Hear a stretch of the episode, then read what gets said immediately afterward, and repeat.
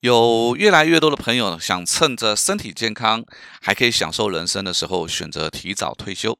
那加上呢，国人平均寿命越来越长，到底退休之后，他是找到了人生新的天堂呢，或者是开启了另外一个意想不到的世界？这集的题目，女人要听，男人更要听。欢迎你来到八站闲谈，我是林家泰。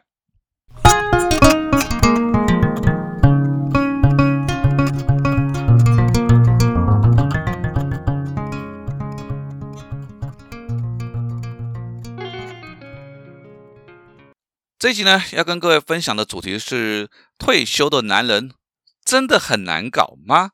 会讨论这个题目，是因为有个朋友嘉义美惠，好，他先生呢一年多前呢从国营事业申请退休，他也尊重先生自己的人生规划。那么谁知道呢？先生就变成家里面一个很不确定的因素，除了每天啊无所事事赖在家里面游手好闲，而且呢越来越唠叨，喜欢碎碎念。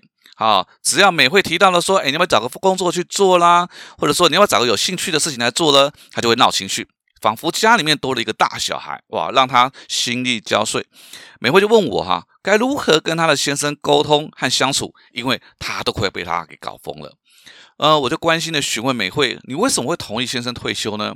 美惠就说啦，因为他先生的个性啊比较耿直，有时候说话容易得罪人，加上又没有背景。一直以来都不是很受到主管的喜爱，那好不容易呢升上了主管，又做的啊，实在是觉得很窝囊，偶尔还要替主管背黑锅。那这次刚好公司提供了一个优退的方案，所以呢也没有和美惠商量，就自己申请了。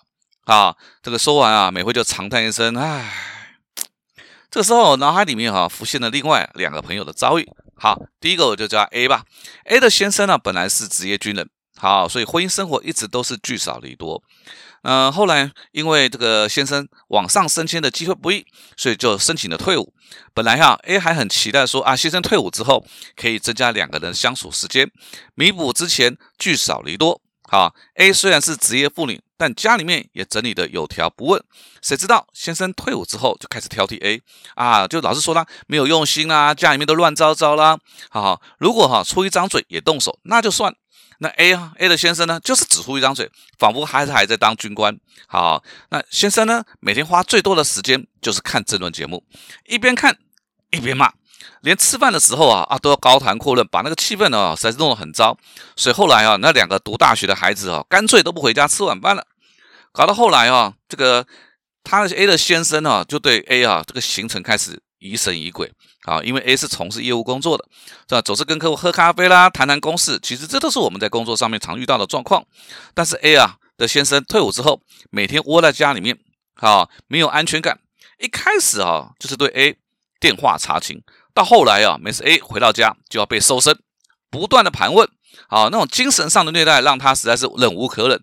后来哈，就干脆跟先生选择离婚了。那另外一个。我就叫 B 吧。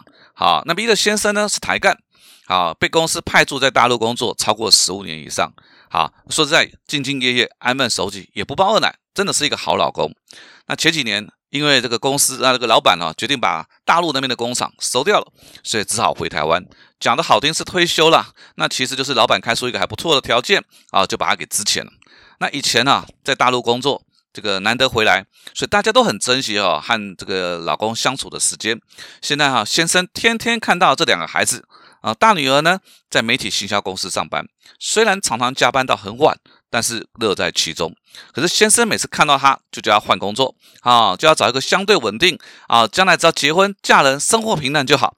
女儿就很不开心。好，那小儿子呢，就读的是大学，绑个马尾，穿耳洞。先生呢，看到一次就骂一次。啊，每次都说到你男不男女不女的，所以这个父父子冲突啊，大概就是每天啊固定会上演的戏嘛。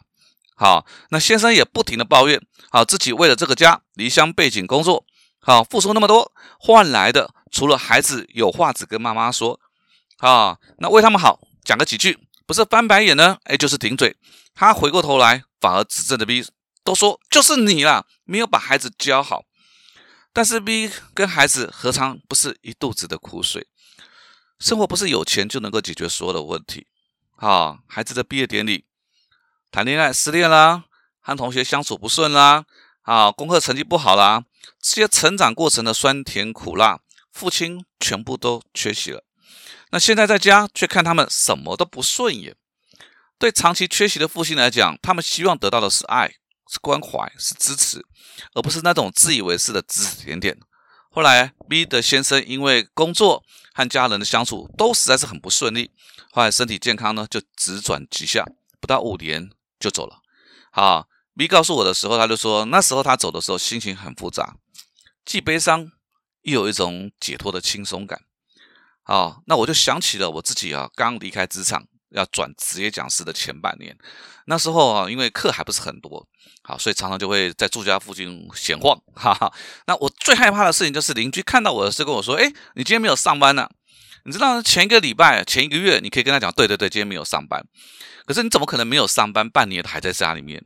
你知道那种华人的认知哦，就觉得男人有用没用，就看你有没有一份稳定的工作，对不对？那你想啊，我当时选择的是创业当职业讲师，我心里面都会有这样子的疙瘩了，何况是退休，甚至是被资遣我想心里面那个疙瘩哈是更明显的。所以前面那个三个先生哈，我们就综合起来看，你会发现哦，前面三个先生大概都有个共同特色，哎，也就是过去哈都是那种循规蹈矩的好好先生。好，那为什么这种勾引的男人在退休之后呢，却会变成难以沟通的人？好，我们都知道。一句话叫做“性格决定命运”。我用这句话呢，最能够解释这个现象。为什么？因为我们认为的好好先生或者是勾引，那是站在我们的角度。但是这些好好先生，他是怎么看自己呢？这个人生上半场哈，不管是求学啦、工作啦、结婚生子啊，啊，甚至是这个事业的发展，哈，看起来好像是一家之主，很威风。其实很多人都会觉得，其实很多事情都不是自己最想要的一个决定。好，甚至觉得呢，自己啊为了这个家一直不断的妥协，好，一段不断的屈从，好，满足大家的期待，好，忽然间呢想到一句话：人生过处为存悔。对，当人生的球赛来到了六局下半的时候，就会忽然想到说：天哪，我我是不是该对自己做一些努力，好，而不是到了生命的尽头的时候，很卑微的还是自己。于是呢，就做出人生当中最有 guts 的决定，就是退休了。也许啦，他想退休了之后呢，可以好好的那个很好的计划，哈，他已经计划好了退休之后干嘛。那也有可能只是一时的冲动，好，但是啊，不只是计划赶不上变化是人生的常态，他更忽略掉了他性格当中的一个很大的盲点。为什么？因为好好先生的共同特质就是他不会做自己，他一辈子就是遵守规矩，甚至连目标都是别人帮他定好的。现在退休了，规矩没了，目标没了。他就像是啊，这个开着车子走到公路的尽头，剩下的是一望无际的草原。你知道那个是自由，也是茫然。这这个是许多人把退休和可以终于可以做快乐的自己轻易画上等号的一个最大最大的迷失。你知道，习惯稳定工作的人哦，退休了，代表有很多事情可以做，但也有可能什么事都做不了啊。比如说你退休了。好，想找朋友聊天，可是呢，因为大部分的朋友呢，可能还在工作。好，朋友可能会羡慕跟你讲说：“哎呀，你真好啊，你看都退休了，可以做自己啊。”其实，在刹那之间，那个感受是失落的。自己的舞台呢，以前我好歹有一份稳定的工作，现现在怎怎么心里面就觉得怪怪的？好，那第二个，很多人想说：“啊，那我就做我自己有兴趣的事情吧。”可你要知道，兴趣啊，这种东西它是需要长期培养起来的东西。真正的兴趣其实都跟工作一样，你需要长时间和专注累积出来的。那跟一时兴起的事情是完全不同的。